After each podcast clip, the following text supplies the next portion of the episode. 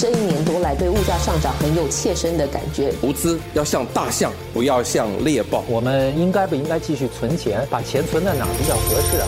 理财万事通，理财万事通，你好，我是九六三好 FM 的思远。去年的拥车证啊，成价是高到吓人。中小型汽车 A 组去年十月突破了十万元的大关，大型及豪华车 B 组则突破了十五万元。但是啊，值得开心的是，过去几个月我们看到了拥车证的成价下跌了。现在是进场买车的好时机吗？电动车值不值得买？这一期的早报播客理财万事通邀请了联合早报财经新闻记者周月祥来谈买电动车是不是明智之举。月祥你好。思源你好，嗯，我们看到这几年哈，电动车在新加坡是越来越普遍。电动车真的好吗？和燃油车啊，还有我们熟悉的混合动力车相比，买电动车，诶，是不是比较划算呢？其实，在我跟一些电动车车主接触之后，我就发现到有些人买了电动车或接触了电动车之后呢，就已经回不去这个所谓燃油车了。但这个可能就是他们非常个人的意见。可是我们其实可以从整个像买车、公车、养车、卖车，还有所谓这刹车这几个角度来看，其实到底电动车值不值得买？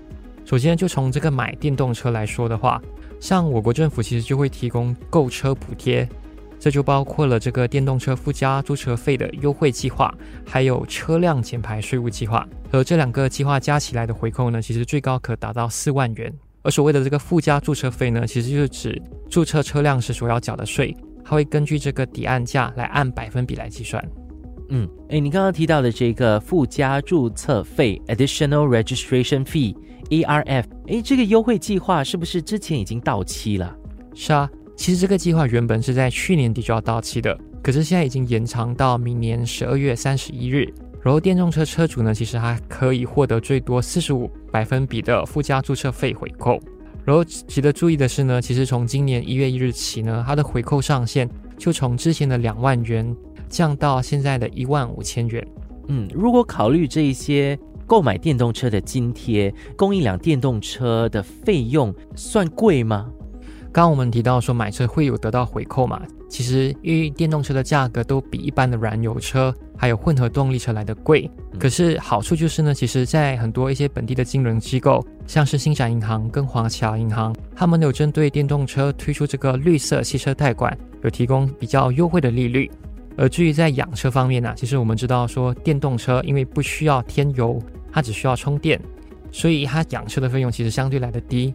就以一个电动车来讲，通常它们的耗电量会介于每一百公里十五到十六点千瓦时。如果以现在的这个充电的费用来计算的话，就是差不多每千瓦时零点四九元来计算。如果他们一年驾驶两万公里，它的电费其实才不到两千元。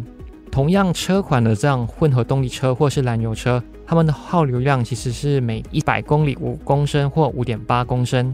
按照同样的里程来计算的话，其实他们的燃油费大概需要两千九百到三千三百元。所以相比之下，我们可以知道说，其实驾驶电动车确实是比较省钱。嗯，在电费还有油费这一方面，呃，相对来说就比较便宜了一点。那如果我买电动车可以享有回扣，然后你说的这个又可以省钱的话，这个电动车好像真的值得买啊。对。我们其实有看到越来越多的本地车主，其实都已经开始选购这个电动车，因为根据这个路交局的网站的数据，本地在二零一九年底的时候就有一千一百二十辆的电动车，可到了去年底呢，其实已经增加到了一万一千九百四十一辆，所以可以想想，过去五年来他们的增长速度非常的迅速。嗯，哎，那我又想到了另外一方面，听说电动车在转售的时候是没什么价值的，是不是真的？其实这不一定哎。因为其实电动车的市场，它虽然在二手市场并不是非常的活跃，主要是因为现在电动车还不够普及。但其实业者就有说了，电动车跟燃油车其实他们在二手市场其实是没有太大的区别，同样都会面对折旧。然后他们的脱售价格呢，其实最关键的就在于这个车主在购新车的时候，他们的用车证的成价到底是高还是低。从买车、供车、养车、卖车到刹车。多个维度，我们讨论了电动车是不是值得买，但是我相信很多人还是会却步。其中一个原因就是充电桩不足，还有电池的问题呀。你说的对，因为有根据像调查，其实就指出本地人在买电动车的时候，其实有五大考量。第一个呢，就是觉得说电动车的这个充电点够不够，还有第二点就是电池到底耐不耐用。至于在这个充电点方面呢，其实政府已经有计划，最迟到明年为所有的政府主屋的停车场安装一万两千个充电桩。然后到了二零三零年呢，全国的充电桩的数量预计会达六万个，当中就有四万个是公共的充电桩。除了这些政府主屋之外呢，其实现在不少的这些私家的停车场，他们也会设有着这些充电点。当然，刚刚我们也提到，因为电池也是许多车主会考虑的一个主要因素。然后车的电池呢，会不会像这个手机的电池一样啊？就是可能充电的能力越来越迅速的衰退，这个也是大家会考虑的。可是实际上呢，这样子的问题呢，其实是非常少发生的。而且，通常电动车的车企呢，也会提供这些电池长期保修。像是特斯拉就为它旗下的这个 Model Three 和 Model Y 的系列的车款的电池呢，就提供了这个八年的保修，或者是里程数十六万公里。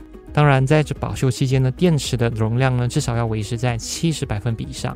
照各种形式来看啊，我们其实离全电动车的未来越来越靠近了。如果近期你看拥车证的价格下滑了，而且心动了，想买电动车的话，希望这一期的节目对你有所帮助。也要提醒你要看清楚价格，因为有些电动车的价格是不包含拥车证的。今天的理财万事通，谢谢联合早报财经新闻记者周月祥跟我们谈电动车。理财万事通与你分享既专业又易懂的财经知识。播客由新报业媒体华文媒体集团制作。我是九六三好 FM 的思源。完整版 Podcast 可以到联合早报 Audio 以及各大播客平台收听。欢迎你点赞分享。